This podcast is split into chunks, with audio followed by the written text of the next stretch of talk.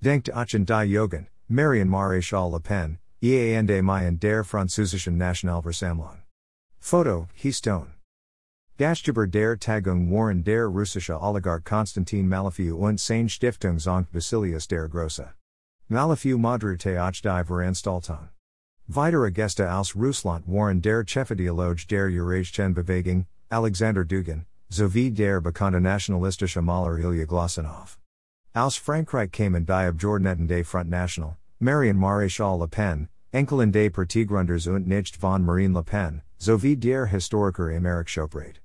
Aus Spanien reist Prinz Sixtus Henri von Bourbon-Parma, Anführer der katholisch monarchistischen Carlisten Bewegung, aus der Schweiz Serge de Pahlen, Direktor eines für Finanzunternehmen Unternehmen der Fiat Erben Margarita Agnelli de Pahlen.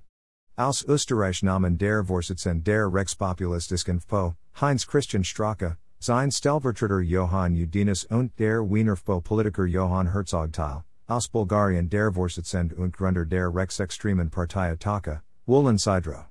Vida Anwesen Warren Rechtsextremisten aus Kroatien, Adela aus Georgien und Russland sowie ein katholischer Priester.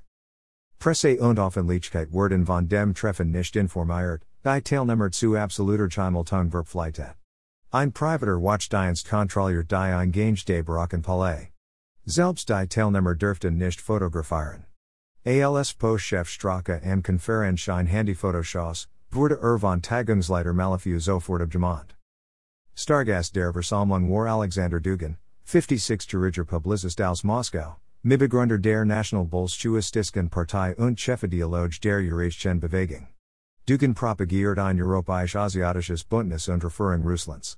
Seine Ideen waren bei der Rede des russischen Präsidenten Putin nach der Annexion der Krim ebenso bemerkbar wie bei der Gründung der Eurasischen Union von Russland, Weißrussland und Kasachstan Ende Mai. In einer TV-Ansprache im April schlug Dugin vor, Europa auf friedlichem Weg zu einem russischen Protektorat zu machen und es damit vor Homohen, Pussy Riot und vor sich selbst zu schützen. Wir müssen Europa erobern und ansgließen. Feststehe, so Dugin weiter, das uns eine Perush fünfte Kolon in Europa unterstützt. Das sind europäische Intellektual, die ihre Identität stärken wollen. Lob vor den Stachvalter Putins. Ob Dugin damals schon auf Teilnehmer de Wiener Treffen anspielt? Etwa den italienischen Historiker Roberto de Mattei, der Erdbeben und Tsunami in Japan Zorostrafe Gottes und den Untergang des römischen Reichs mit dessen Toleranz der Homosexualität erklärte.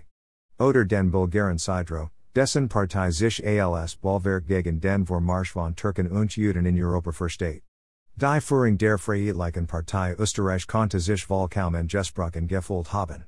Dennoch hat auch sie beste Kontakt nach Russland.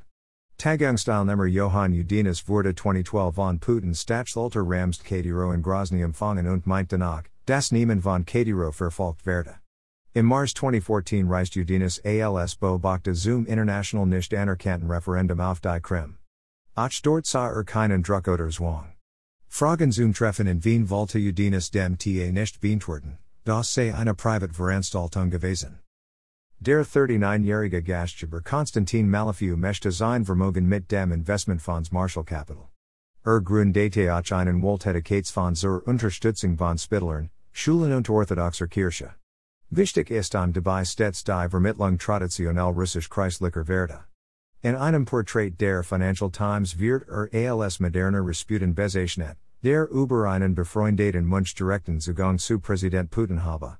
Russische Medien verteidigen Malafew, Das er die Proruschen Separatisten in der Ost Ukraine finanziert.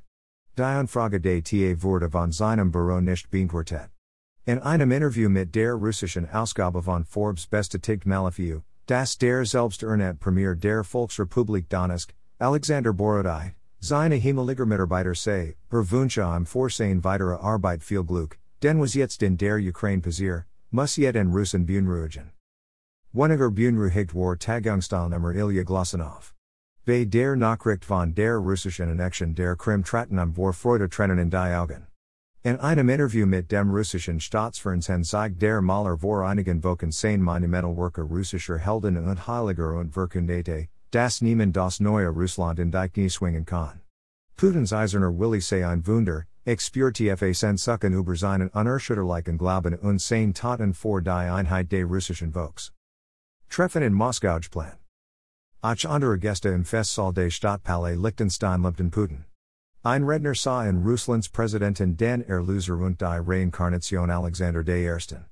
Der Tsar hatte die Heilige Allianz gegen Napoleon geschmiedet, auf dem Wiener Kongress Alertungsach drängt, das besiegt Frankreich wieder in die Gemeinschaft aufzunehmen. So war es vor die Tagungsteilnehmer im Jahr 2014 auch kein Problem, Vertreter des Front National in ihrer Mitte zu begrüßen.